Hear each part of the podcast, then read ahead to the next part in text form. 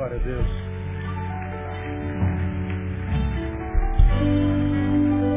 Aleluia. 2 Timóteo capítulo 4. Estamos estudando há um pouco mais de um mês sobre solidão, mal do século. E mal do século desde que os séculos são contados, né? Solidão sempre assolou a humanidade, desde sempre.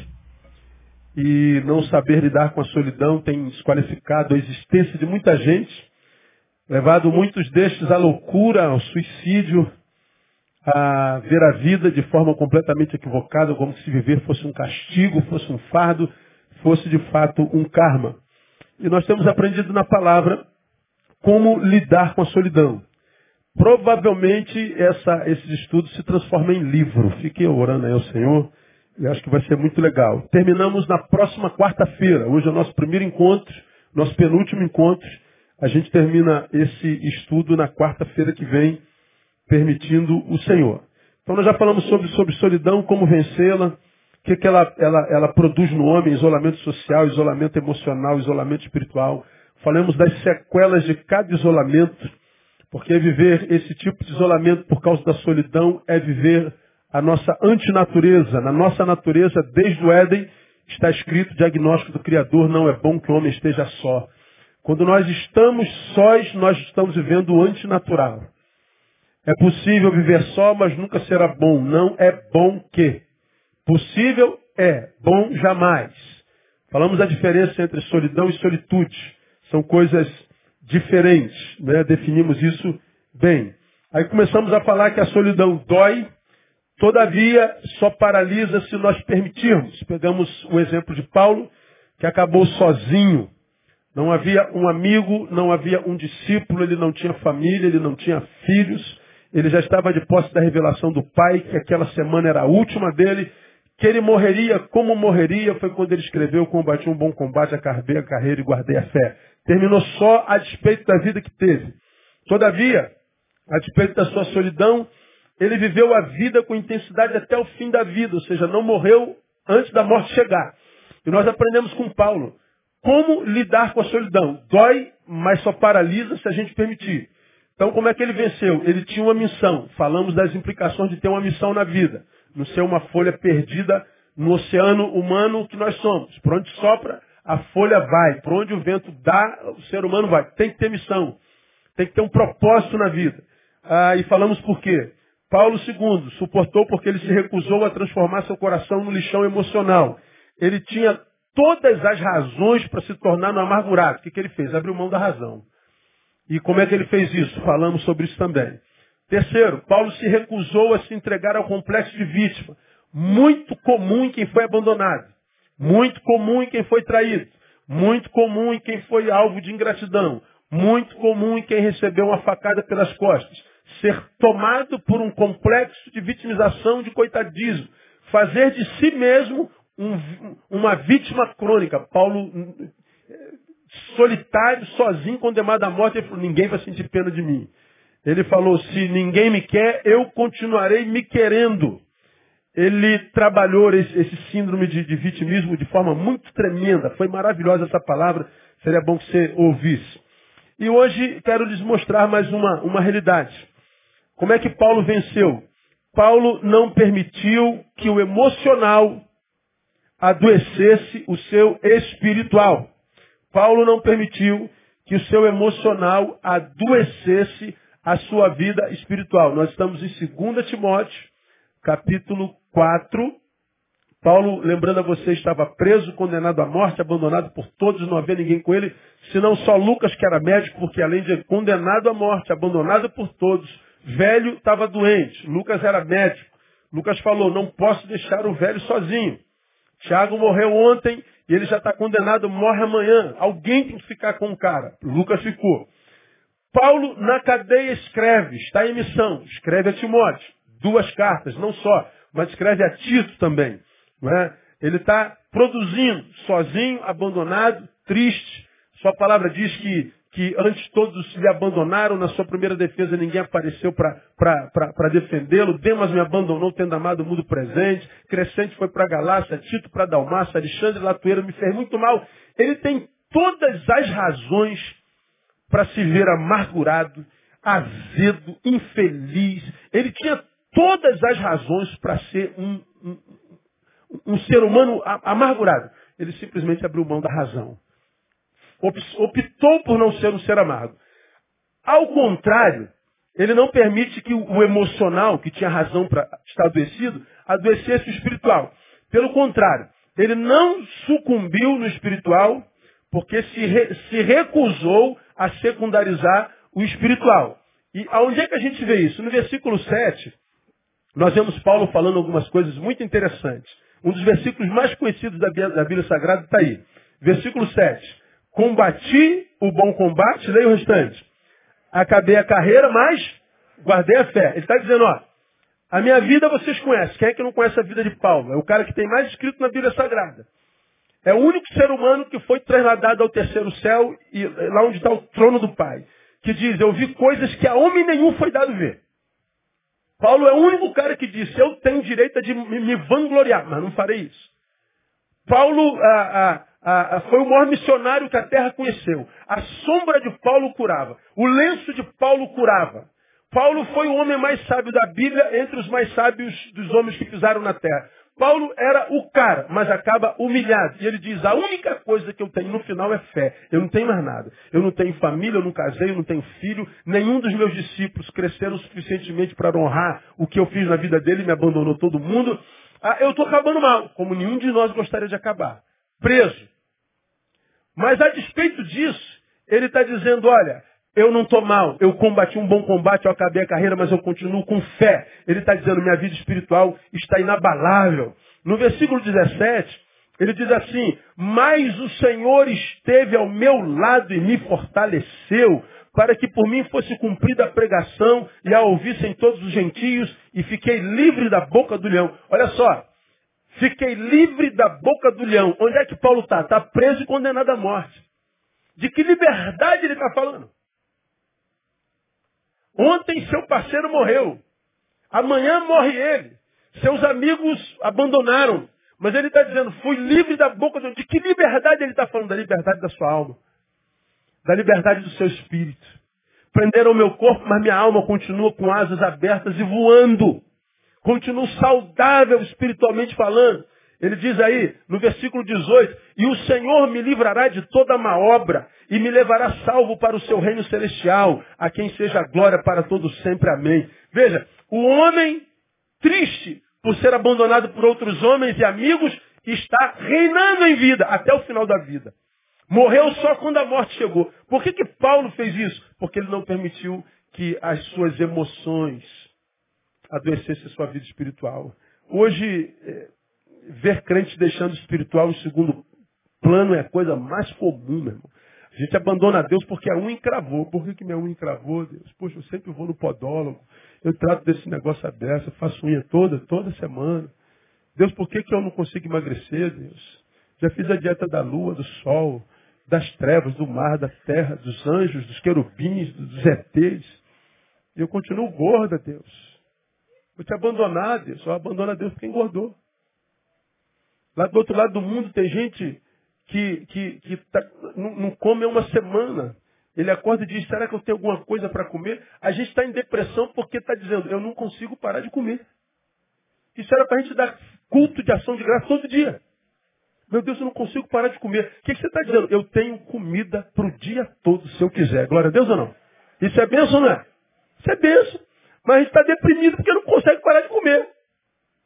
Por quê, Deus? Eu não consigo parar de comer. Senhor, pega ela, transfere lá para o Sudão e deixa lá. Que ela seja sequestrada, levada no Sudão. Nunca mais volta. Pronto, você vai morrer, ó, sequinha. Aí para de reclamar da vida. A gente vive, a gente vive reclamando. Tudo é razão. Está é, é, tá aí subindo pelas paredes. Não consegue arrumar um marido, não consegue arrumar uma esposa. Não consegue arrumar nada. Aí, é, meu Deus, eu não vou casar. Eu estou triste porque Deus não me manda meu varão. Meu, meu prometeu o varão, prometeu a varoa, prometeu o varão de fogo. Aí, como eu falei, você está tá aí na oração, na oração das solteiras, né? De 15 a 25 anos. O Senhor é meu pastor, nada me faltará. Ó, está na fé. Está com 25 anos. De 25 a 30 anos. Esperei com paciência no Senhor. Já está, passou dos 25. De 30 a 35 anos, apressa-te, ó Deus, em me livrar. Dos 35 aos 40 anos, aquele que vem a mim, de maneira nenhuma lançarei fora. Dos 40 aos 45, vinde a mim todos os que estás cansados. Dos 45 a 50, trazei-me também os coxos, cegos e aleijados.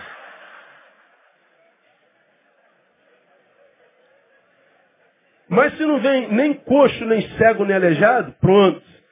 Você acha que Deus não te ama porque o varão não veio, o varão não veio. Bom, é possível que o varão tenha vindo, a varão tenha vindo. Mas como você não sabia esperar em paz, você se deu a qualquer homem, a qualquer mulher. Você virou um pedaço de carne comestível. E o varão certo passou, você estava com a pessoa errada. Estar com a pessoa errada é, sobretudo, impedir que a pessoa certa chegue. Porque se a pessoa certa chega, ainda que se apaixone por você, vê que você é comprometido porque ele é certo, ele nem olha para você, ele te respeita. Tem pessoas que nunca vão casar mesmo. Porque não amadureceram ao ponto de gozarem da própria companhia com sabor, esperando que a pessoa certa chegue. Pessoas que disseram antes mal acompanhada do que só. Se você acha a má companhia melhor do que a sua companhia, Deus nunca te daria de presente para alguém que Ele ame. Deus me dá um varão teu. Primeiro ele te pergunta, eu poderia dar você a um varão meu? Se eu te desse como você está, alguém que eu amo, seria um presente ou um castigo? Então, para eu ganhar alguém que eu amo, eu preciso me tornar primeiro um alguém que Deus pode dar a alguém que lhe ame. Mas nós vemos as pessoas se afastando de Deus pelos motivos mais, mais, mais banais, colocando as coisas de Deus em segundo plano. Em função disso, nós vemos alguns fenômenos interessantíssimos. Olha só como é que é fenomenológico. Primeiro, alguns achando-se abandonados por Deus, por causa das dores, por causa das adversidades, por causa dos antagonismos, Deus me abandonou porque está doendo. O que, que eles fazem? Eles abandonam a Deus. Não vale a pena servir a Deus assim com dor. É como a teologia da mulher de Jó. Abandona logo esse teu Deus, amaldiçoa logo esse teu Deus, dá um tiro na cabeça, se mata. Não vale a pena servir a Deus sentindo dor. Olha a desgraça que, que se nos abater. Então amaldiçoa logo Deus e se mata. Porque na cabeça da mulher de Jó não vale a pena servir a Deus se a gente sente dor. Então, o que, que acontece? Secundarizam o espiritual. Abandonam a Deus. Razão, dor e tristeza. Abandonam a Deus, secundarizou o espiritual por causa de dor, por causa de tristeza. Mas olha só a outro caso. Outros, por acharem-se agora maduros demais, por se acharem demais como seres humanos, desejam viver a vida com mais intensidade. Eu agora sou filósofo, eu agora fiz faculdade, eu agora amadureci e descobri que eu não preciso de Deus. O negócio de Deus é para gentinha, gentalha, gentalha, gentalha. Eu não preciso mais, eu agora sou cabeção.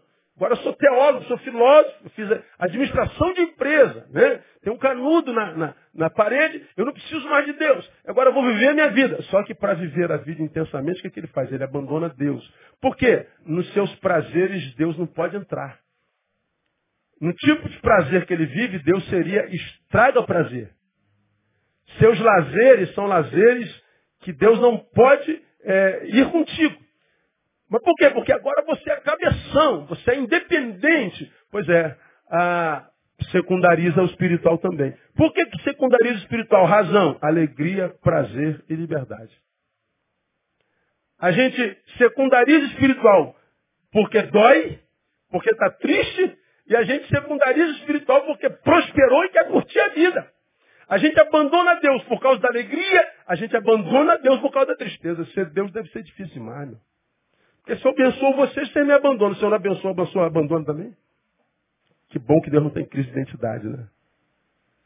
Aí eu tenho dito aos irmãos, a tristeza não é sinônimo de abandono de Deus, nem muito menos dor. Você se lembra disso? O maior bem que uma mulher tem na vida é seu filho. A maior dor que uma mulher sente na vida é a dor do parto. A maior dor traz o maior bem. Às vezes, as dores que Deus permite que sintamos não são dores do abandono.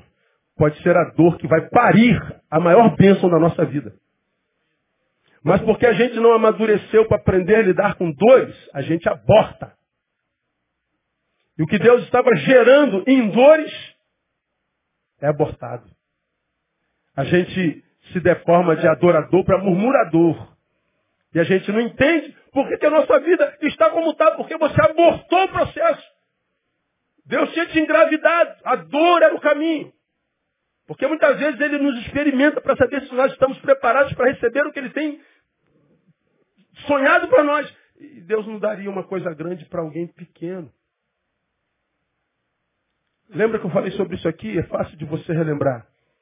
Tu pega teu molequinho que está fazendo dois anos hoje. Ele está esperando você chegar do trabalho ansioso. Ah, meu pai vai trazer um presente. Ó oh, filho, papai está levando um presente. Pô, ele já está aqui, ó, no mundo, admirável mundo de Bob, imaginando o presente dele. E na cabeça de uma criança de dois anos, o presente é sempre um brinquedo, é uma coisa. A criança é materialista. Ele pensa em coisas, em brinquedos.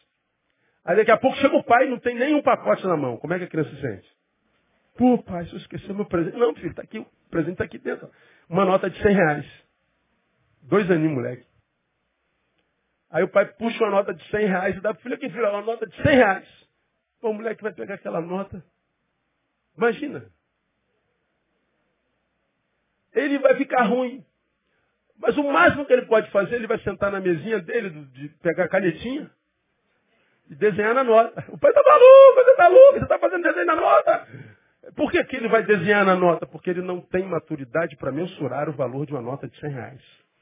Porque ele não tem sabedoria, maturidade para mensurar o valor de uma nota de 100 reais, é que o pai não dá uma nota de 100 reais para ele nunca. Nenhum pai dá a um filho de dois anos de presente uma nota de 100 reais. Você já ouviu isso alguma vez na história da humanidade?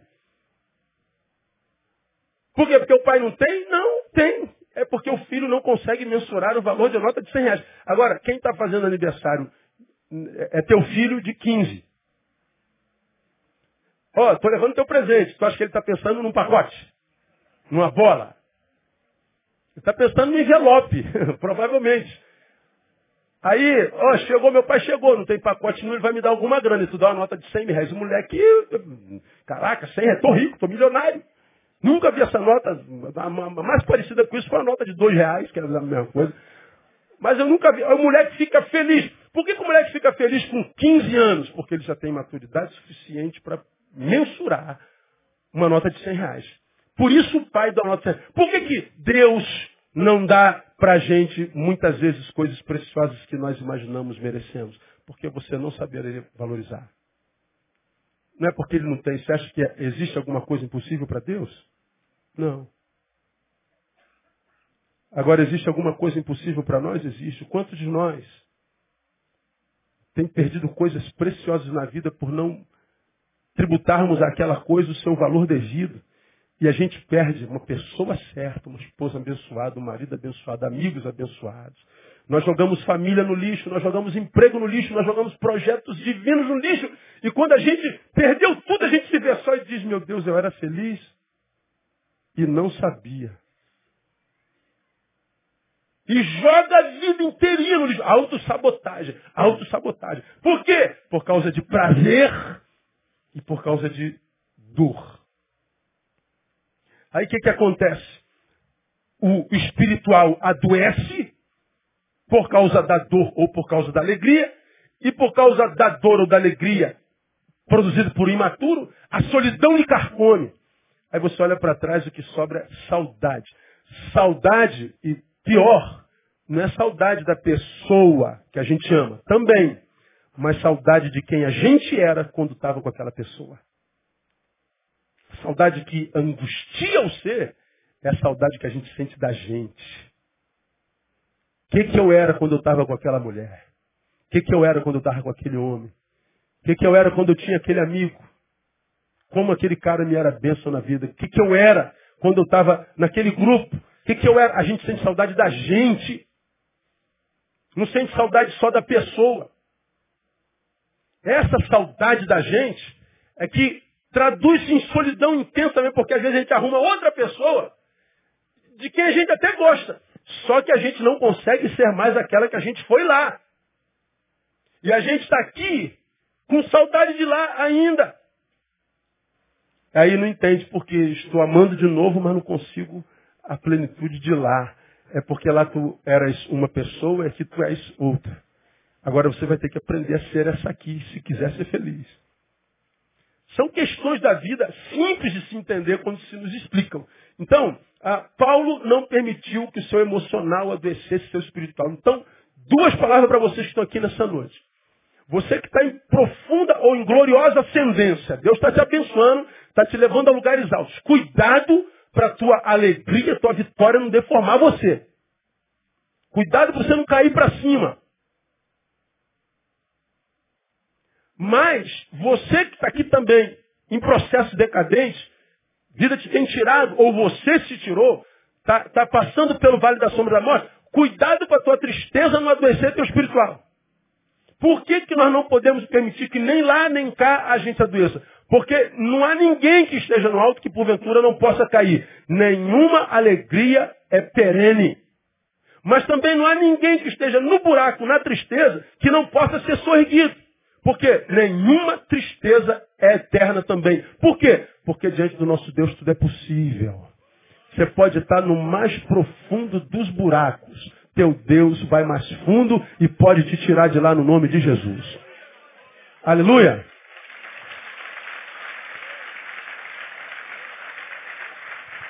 Todavia diz a palavra que não há nenhum soberbo a quem ele não possa bater. Aos Humildes ele exalta, aos exaltados ele humilha. Então, cresça, meu irmão, mas não se soberbeça. Caiu, não se prostre, teu Deus pode te tirar daí. Você lembra do empresário que chegou perto do pastor? Perguntou, pastor, eu, eu cheguei ao fundo do poço e o cara tinha muito, mas tinha muito. Tinha pouco, não tinha muito. Ele chega ao fundo do poço, ao fundo do poço, pergunta ao pastor, pastor, eu cheguei ao fundo do poço, o que, que eu faço? Dê graças a Deus porque esse poço tem fundo. Para quem chegou ao fundo de um poço, só tem um lugar para olhar. Para onde? Para o alto. De onde que nos vem o socorro? O meu socorro vem do Senhor, vem do alto. Então agradeça a Deus porque esse poço tem fundo. E desse poço Deus pode te tirar porque o nome dele é poderoso. Então, Paulo não permitiu que o emocional adoecesse o seu espiritual. Quinto, para a gente terminar e na semana que vem é, concluir o nosso estudo. Paulo não permitiu se entregar ao egoísmo. Aqui eu quero que você guarde. Eu estou só, ferido, abandonado, condenado, preso. Mas ele não se permitiu se tornar egoísta. Paulo estava só, se sentindo triste, mas a despeito disso, não deixou. Olha só o versículo 19. Saúda a Prisca, ou a Priscila e a Áquila, a, e a Áquila e a casa de Onesíforo. Ele está dizendo, ele está preso, está escrevendo uma carta e está dizendo, saúda a Áquila e a Priscila para mim. Saúda a Onesíforo. Ele está preso, mas está saudando as pessoas. Como quem está dizendo, bom dia, boa tarde, como vai? Manda um abraço para mim. Ele não fez como fizeram com ele. Eu quero saber de Áquila e Priscila, morre todo mundo, eu quero que todo mundo se faça descartar, quero que dê câncer em todo mundo, me abandonar aqui, dane-se, eu vou quebrar tudo. Não, ele não fez isso. Paulo não se permitiu. Você está entendendo o que eu estou falando? Saúde a Priscila Áquila. Paulo continua doce, continua gentil. Paulo continua humano. Paulo está preso mas olha aí, ó, o versículo 20. Erasto ficou doente em Corinto. A Trófimo deixei doente em Mileto. Veja, o cara está só ferrado, quebrado, mas está escrevendo para Timóteo. Timóteo, ó, não esquece de Erasto não. Deixei ele doente em Corinto. E a Trófimo deixei doente em Mileto. O cara vai morrer amanhã. Mas está preocupado com o que ele deixou doente lá. Ele não foi egoísta. Cara, isso é lindo demais. Como que a Bíblia é bonita, cara? A Bíblia é coisa maravilhosa, né? Quando a gente aprende a lê-la. Paulo está preso. Tinha todas as razões para ser um amargurado, para ser um miserável, infeliz, egoísta. Mas ele continua se importando com os seus amados. Por que, que é importante dizer isso? Porque a sua solidão era geográfica, mas não se tornou sentimental. Prendam meu corpo, mas vocês não têm ingerência sobre o meu coração. Meu coração continua livre e voando em direção aos meus amados. Não permitirei que vocês façam no meu coração um lixão emocional, como nós falamos no outro tópico. Isso é uma decisão. Ó oh, Deus, me ajuda a limpar meu coração. Não pode, quem limpa teu coração é você. Me ajuda a me libertar desse sentimento. Não, quem se liberta é você. Muitos de nós paralisados porque transmite para Deus uma, uma responsabilidade que seja nossa. Me livra disso. Não tem como, filho. Isso é humano. É você que decide que vai morar no teu coração. Eu posso, diante de uma ofensa, carregar o meu ofensor o dia inteiro dentro de mim. Pô, cara, como é que pode aquele cara falou isso de mim? Isso não é verdade, isso é uma injustiça. E você fica remoendo, mastigando, remoendo, remoendo. Aí daqui a pouco você está tomando café e o cara está sentado na mesa na tua cabeça. Tu vai almoçar e está de novo no almoço lá. Você não consegue libertar o cara. Aí você vai dormir e está deitado do teu lado, falando mal de você. Aí você acorda, está tomando café fala de novo. Você está dormindo com aquele desgraçado. Meu Deus, eu preciso liberar esse cara. A única forma de se liberar do homem é perdoando. E por que, que perdoar é difícil? Perdão Ó, no português, perdão é aumentativo de quê? Perda. Por que, que perdoar é difícil? Porque a gente não gosta de perder nem no zero e um. A gente não gosta nem de perdinha. Imagina perdão. Perdoar é ficar no prejuízo. Ele falou mal de mim, isso não é justo. Cara libera o cara. Está tá perdoado, irmão. Você está enganado a meu respeito. Deus te abençoe. Vai com, vai com Deus ou vai com o diabo que te carrega, mas vai embora.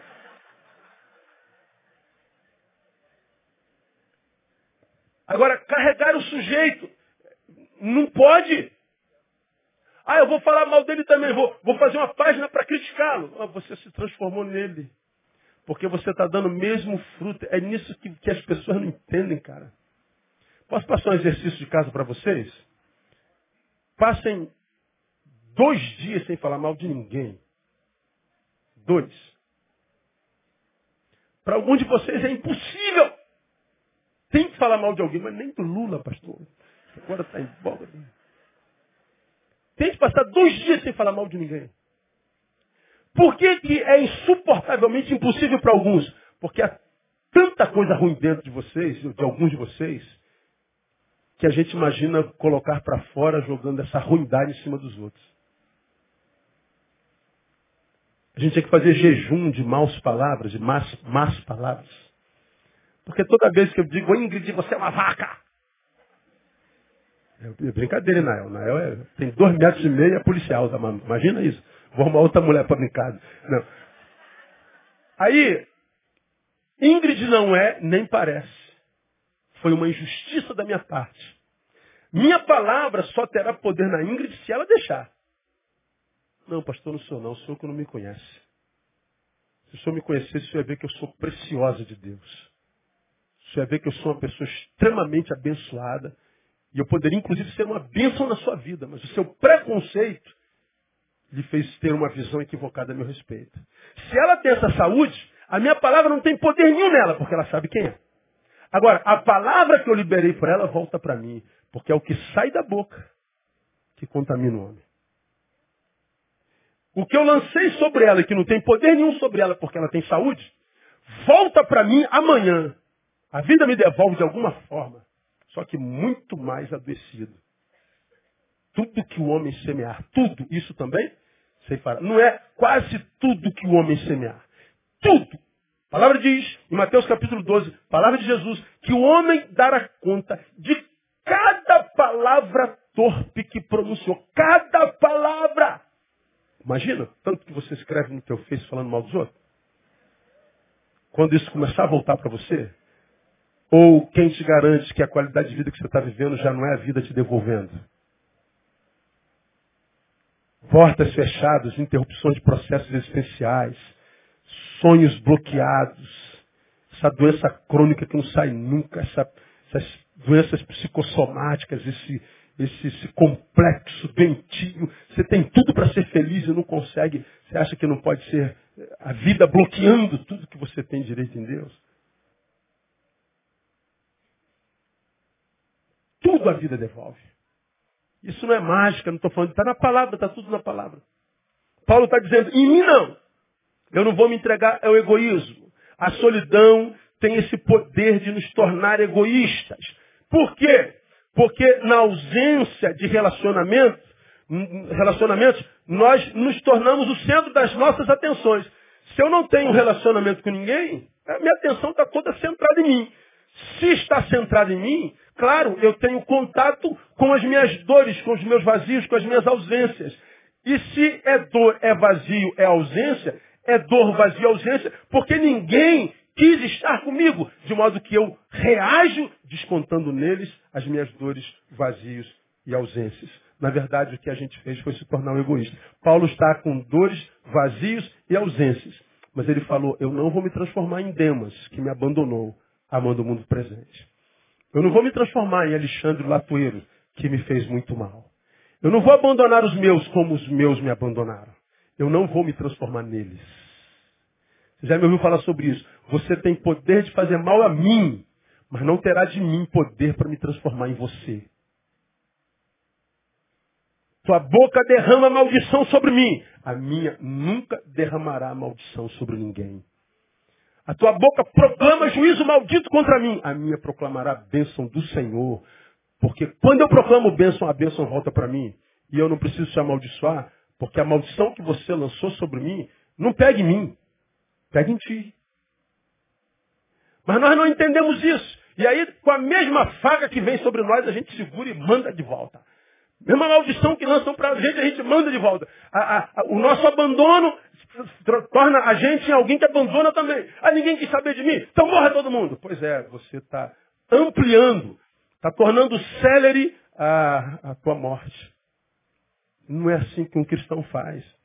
Um cristão tem poder em Deus e no Espírito de não permitir que o egoísmo lhe adoeça. Ele sozinho, sem relacionamentos, se torna o centro das suas atenções. Ele está centrado em si mesmo. Essa centralização em si mesmo gera alguns sentimentos facilmente detectáveis. Primeiro sentimento produzido na autocentralização. Tristeza. Por quê? Porque a alegria nunca será alegria plena se não passar pelo serviço. Nunca serei portador de uma alegria plena se essa alegria que eu busco não passa pela realização de servir alguém, ou seja, de ser útil. O que mata na solidão é o que? Eu não sou útil a ninguém, a nada, coisa alguma. Eu não tenho, como falei lá na introdução, alguns meses atrás, o senso de pertença. Eu não faço parte de. Eu sou uma folha desconectada, é como se eu tivesse num mundo estranho, numa sociedade estranha, numa família estranha. Eu não estou conectado a coisa alguma e a ninguém. Ora, se eu não estou conectado a coisa alguma a ninguém, a vida não vai passar por mim para chegar a lugar nenhum. Então eu estou isolado. Ainda que eu tenha toda a provisão, eu vou sentir vazios homéricos. Agora, quando você serve, por exemplo, a, sei lá, você, você, você, você vê uma velhinha atravessando a rua e está do teu lado e você, Pô, posso ajudar a senhora? Aí você pega a velhinha, é, aquela rua que você faz em 10 segundos, com a velhinha você atravessa em meia hora. E tu atrasado, mas não vou ficar aqui com a velhinha. Tu chega atrasado lá, mas você vê a velhinha com o maior sorrisão. Falei, poxa, como é bom ser, ser útil. Saber que Deus poderia ter usado qualquer outra pessoa para resgatar alguém, mas deu a você essa glória e você se permitiu usar por Deus. É isso que traz plenitude à vida. O que essa sociedade não tem, cada um vivendo para si mesmo, pensando só em si, pensando só em se dar bem, todo mundo querendo tirar alguma coisa de alguém, todo mundo querendo roubar alguma coisa de alguém, todo mundo competindo com todo mundo, todo mundo querendo ganhar todo mundo. Ninguém serve, mas ninguém. Só busca a glória da exaltação, mas a glória do, do, do Evangelho está na humilhação. Cada um considere o outro superior a si mesmo. Mas como é que o cara vai fazer isso se a estima dele é baixa? Ele vai se locupletar vencendo o outro. Por que, que a gente vive competindo? Ah, o, o, comprei um carro, cara, esse carro é bom. Ele falou, ah, eu comprei outro, o outro é melhor. Ah, cara, eu fui no médico ali, no Valqueire, pô, cara, ele é muito bom. Eu também fui num, mas ele é na barra, é bem melhor. Ô, rapaz, viu aquele professor de matemática lá na, na, na, UCB? Pô, show de bola, eu prefiro do professor que eu tenho lá na Estácio. Falei, meu Deus, é, a gente está... Por que, que essa necessidade mórbida de competição, cara? É simples. É porque quando eu ganho do João, eu quase que me convenço que não sou tão ruim quanto eu sei sou. Eu me convenço de que eu não sou tão ruim vencendo alguém. De modo que eu preciso vencer alguém o tempo todo. Porque se você já sabe que é em Deus e sabe do seu valor, cara, você não precisa competir com ninguém. Se tem uma coisa na qual você não entra em competição boba. Ah, mas o meu é melhor. Legal, parabéns, Deus te abençoe, curta o melhor que você tem aí. Aí o cara fica maluco. Meu Deus, cara não vai competir comigo. Já viu aqueles caras, não sei se acontece comigo, acontece toda hora. Estou na fila. Quem me conhece sabe que eu sou caladão. Eu só falo quando eu estou no púlpito. Tirou, tirou o microfone, eu sou mudo. Falo pouco demais, sou muito caladão. Às vezes eu estou na fila de banco. Aí, você escuta lá atrás, é o pastor ó. Aí daqui a pouco aparece um que, bem, pastor, oi, tudo bem. Aí o cara, do nada, falou assim, eu sou ateu. Ah, no banco Itaú aqui, ó. Eu sou ateu. É, irmão. Legal, Deus abençoe. E estou quieto, olhando para frente. O senhor não vai dizer nada, não? Já dei, legal. Beleza? Que, que o cara quer? Me convença de que Deus existe. Eu não quero convencer ninguém de que Deus existe. Porque para ele não existe mesmo. Porque o Deus que estes querem conhecer é o Deus da ideia. É o Deus da letra. É o Deus da discussão, do livro. Esse Deus não existe. Deus só existe quando ele é encarnado. Ele não é uma ideia a ser discutida. Ele é uma vida a ser vivida.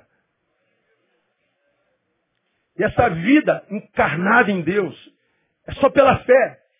Ah, quer entender para depois crer? Esquece, irmão, não perca tempo. Vai curtir teu ateísmo, irmão. Fia o pé na jaca, cara. Porque você só tem 70 anos de vida mesmo. Depois o bicho pega. Então, fio o pé na jaca. Se eu sou ateu, enfio o pé na jaca. O que, é que dá prazer a carne? Eu enfio o pé na jaca. Agora, quando você transcendeu a jaca onde fia o pé, porque você não é só um pedaço de carne que anda, você tem transcendência. Aí você descobre que precisa de muito pouca coisa para ser feliz. A vida se desenvolve nas coisas simples, do dia a dia. Você não precisa nem de face para ser feliz. Ninguém precisa saber o que você está fazendo, onde você está. Você não precisa de aplauso de absolutamente ninguém. Se os céus te aplaudem, basta. Pode até promover um pouquinho a sua imagem se quiser, mas não é necessário, porque nós vivemos sem isso a vida inteira. Nós vivemos sem celular, você acredita nisso? Que nós vivemos sem internet? Quem acredita nisso? Como, pastor, que era vida sem internet? Devia ser uma chatice.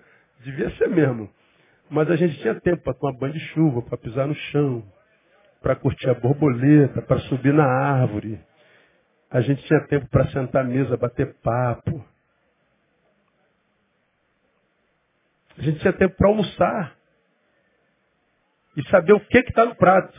A gente conhecia o gosto do peixe, sabia o que, que era sardinha, o que, que, era, o que, que era eh, traíra, o que, que era tudo. Hoje nós. O que, você comeu? Ih, nem vi, nem vi. Eu estava aqui na internet.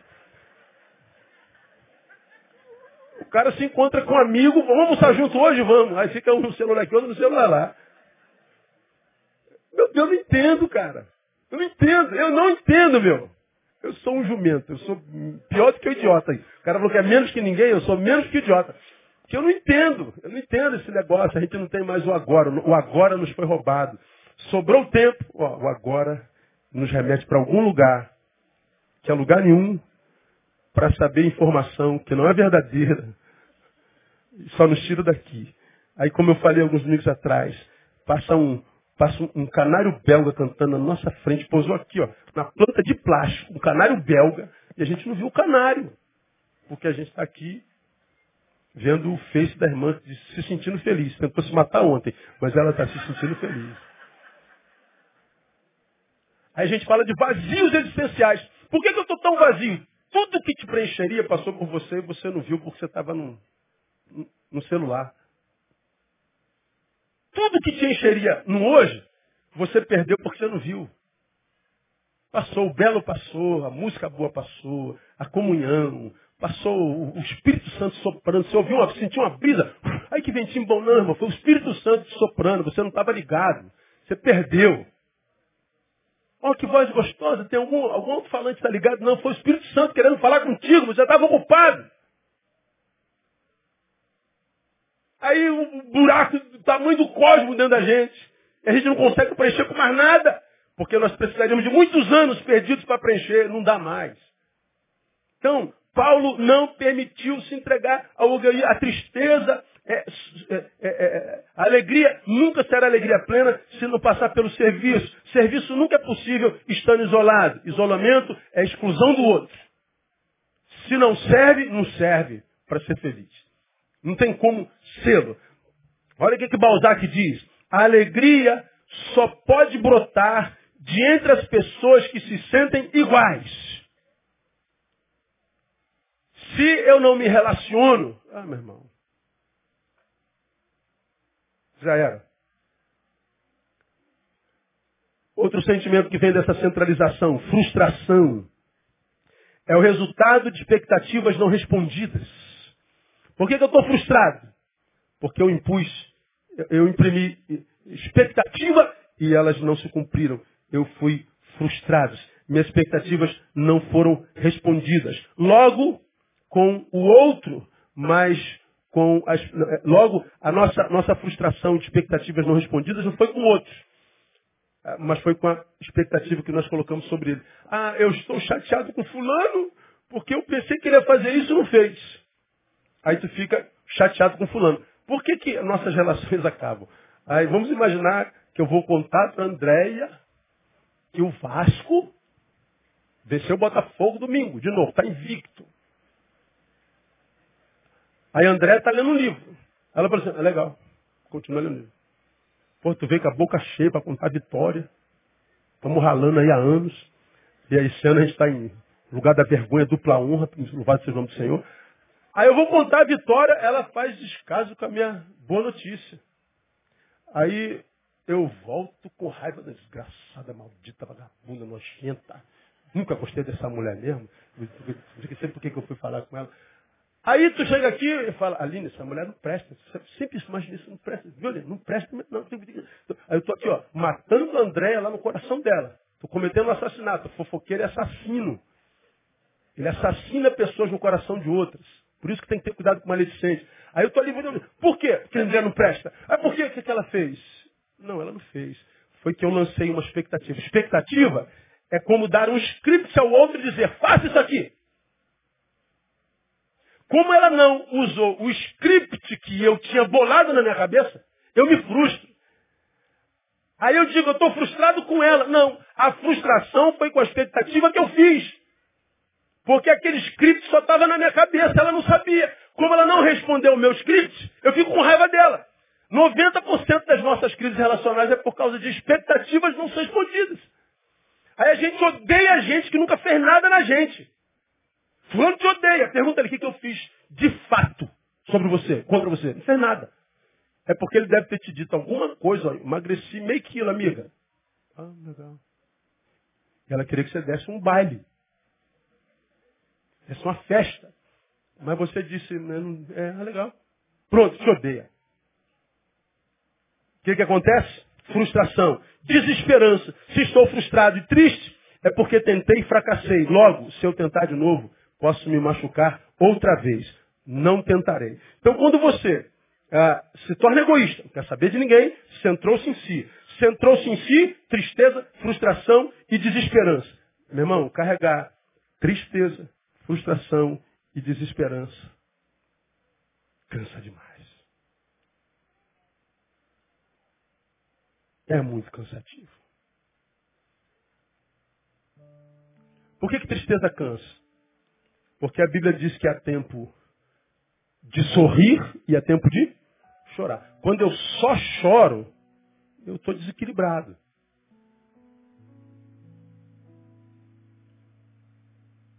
É como quem, quem manca de uma perna. Você pode estar andando mancando e anda. Só que no final do dia você está com a coluna arrebentada porque você está andando torto. Vai andar tanto quanto outrem, só que vai chegar lá bem pior.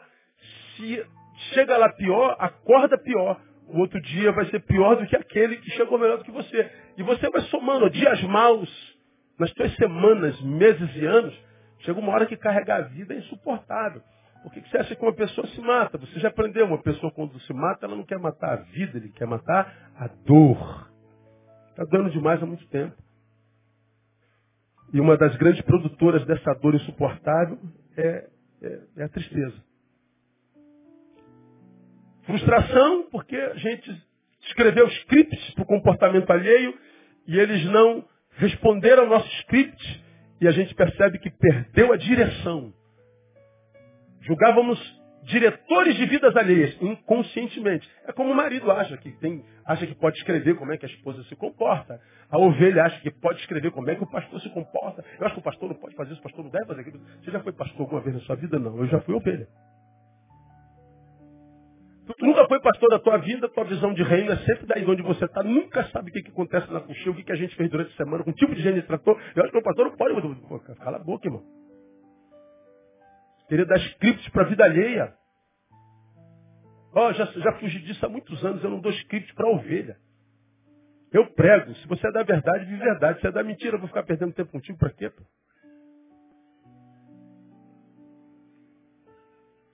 Ah, não, minha esposa tem que... Não. Eu não sou diretor da vida de ninguém. Eu tento dirigir a minha e dá um trabalho. Às vezes a gente faz uma besteira, às vezes fala uma, a gente tenta dirigir a nossa e a gente se joga no buraco o tempo todo. Toda hora tem uma forca pendurada. Entra aí, Neil. Você está louco. Agora você ainda tenta dirigir a vida dos outros. Você quer dizer como é que teu vizinho tem que ser, como é que teu pai tem que ser, como é que teu colega de trabalho tem que ser. Você está jogando os scripts na mesa dos outros o tempo inteiro. Aí a, os outros, a vida não reage a teu script, o que sobe em você? Frustração. Chega uma hora que você não quer nem mais viver, porque você acha que não tem mais função. Por quê? Porque a tua função era reger a vida alheia. Esqueceu de reger a sua, não sabe lidar consigo mesmo. Quando você vê alguém que se mete na vida de todo mundo, é porque a vida dela não é boa. Ela tem que sair dela para sobreviver.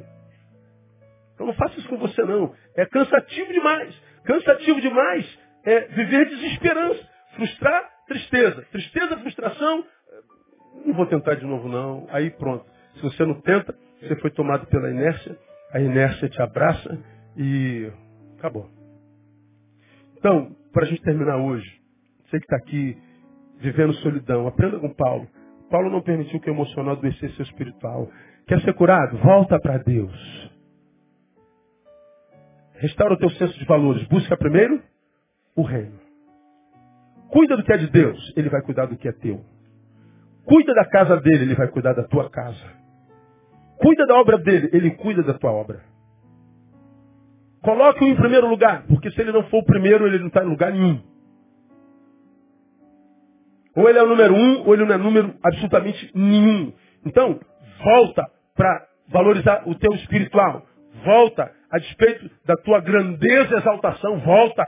Volta a despeito da tua pobreza e humilhação. Volta você vai ver que ele vai começar a arrumar a sua casa.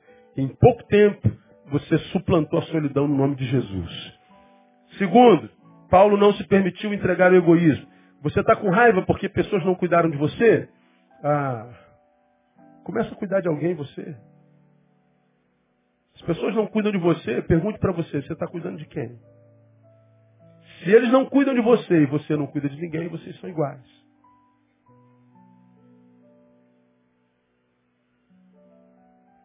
Então, o que quereis que os homens vos façam? Fazei-o vós também a eles. O que, que você quer colher na vida? Semeia isso. Eu quero amigos, seja bom amigo, seja fiel. Eu quero carinho, afeto, seja carinhoso, seja afetivo. Eu quero atrair gente boa, seja gente boa. Eu quero que me ajudem, ajude pessoas. Semeia as sementes que você quer colher amanhã. Para de permitir que a sua, a sua solidão faça de você um egoísta. Porque o que mata é o egoísmo. E não só a solidão. A solidão dói, mas só paralisa se quiser. Se a gente permitir. A minha oração é que Deus te abençoe muito com essa palavra e que promova em você a cura devida. Na semana que vem, eu termino, vou falar para vocês que até aqui eu falei de atitudes subjetivas. O que, que precisa acontecer em mim para eu vencer a solidão? Na semana que vem eu termino falando sobre coisas objetivas. O que, que do lado de fora eu preciso? Que tipo de coisas? Que tipo de práticas? Que, que tipo de produções podem me ajudar a vencer a solidão? Paulo nos ensina também de forma brilhante, brilhante, brilhante, brilhante. E a gente termina na semana que vem, permitido o Senhor, acreditando que a gente termina com uma semente de cura, com uma semente de redenção, de restauração, e a gente vai sair daqui para vencer isso que tem assolado essa humanidade pós-moderna de forma impiedosa. Nós não nascemos para a solidão. Não é bom que o homem esteja só. Não é bom. Possível? É. E quando a gente fala de, de solidão, a gente não fala só de, de, de, de casamento. Portanto, eu acredito que alguém possa ser feliz solteiro. Eu acredito que pessoas são chamadas para isso. Algumas. Não é um chamamento geral. Outros não. Ora, se não é teu caso, Deus sabe disso, não sabe? Mas por que, que a pessoa não vem, não aparece? Ou por que você não consegue ver a pessoa? Que na minha concepção, na minha prática pastoral, na maioria das vezes, não é a pessoa que não apareceu. Foram os olhos que não conseguiram ver. O problema não é num metro e setenta de pessoa que não aparece. É na escama que estão sobre os olhos que me impedem de ver. A escama. O problema é a visão. Se a gente ampliasse a visão, é possível que a gente vivesse um grau menor de solidão. Deus abençoe você, te dê graça de superar, caso seja teu caso, a solidão no nome de Jesus. Amém, mas Vamos aplaudir o Senhor? Vamos ficar em pé? Vamos embora.